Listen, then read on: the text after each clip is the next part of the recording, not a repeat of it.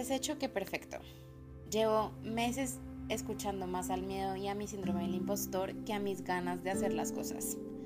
En estos días hablaba con mi familia, mi novio, mi asesora de imagen, sí, es una asesoría, porque me pasa que tengo muchas ideas y sé lo que tengo que hacer para llevarlas a cabo, pero por alguna razón no me animo. Y me escudo en que no estoy lista aún, en que no tengo lo que necesito, en que no tengo el espacio perfecto para hacerlo, en que no me alcanza el tiempo ni la plata y así puedo seguir buscando mil excusas por puro y físico miedo al fracaso, por pensar que no soy suficiente, que mis ideas no son inteligentes, que la gente va a pensar mal de mí. Y es cuando pienso, esto solo me pasa a mí, porque me pongo a mirar todo lo que logran las personas a mi alrededor y creo que no les pasa igual.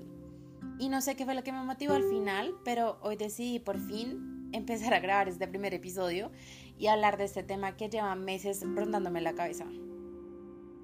No tenemos que tener todo listo para poder hacer algo. Por ejemplo, yo no tengo que tener el último micrófono espectacular, maravilloso para poder estar grabando esto.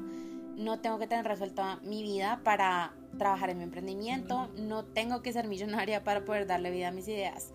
Simplemente tengo que comenzar con lo que tengo, recordar que así empiezan absolutamente todas las personas, todos los negocios, porque nunca va a ser el momento perfecto, siempre van a faltar 50 centavos para el peso, o como sea que sea el dicho.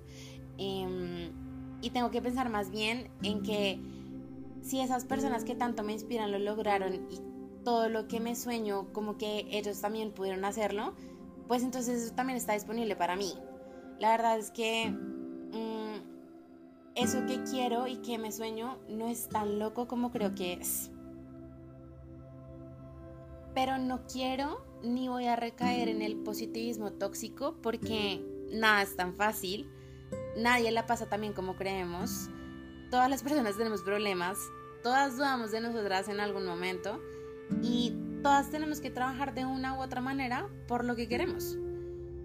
Y por todo esto fue que me quedó sonando tanto esa frase que me dijeron estos días de antes hecho que perfecto. Entonces, si a ti te pasa igual que a mí, deja de esperar el momento ideal para hacer eso que quieres hacer y comienza con algo. Los pasitos de caracol son los que más cuentan. Comenzar algo nuevo siempre va a ser difícil. Los nervios no se van a ir y eso es algo que me han repetido muchas veces como en mi vida laboral y personal también.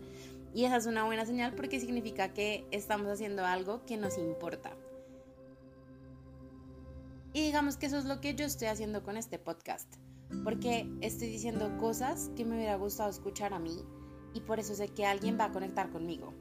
Porque nunca estamos solos, solas ni soles. Porque a todas las personas nos pasa igual. Así que bueno, Gracias por llegar hasta acá y por escucharme. Yo soy Sofía y esto es Me pasa igual. Te espero en el próximo episodio.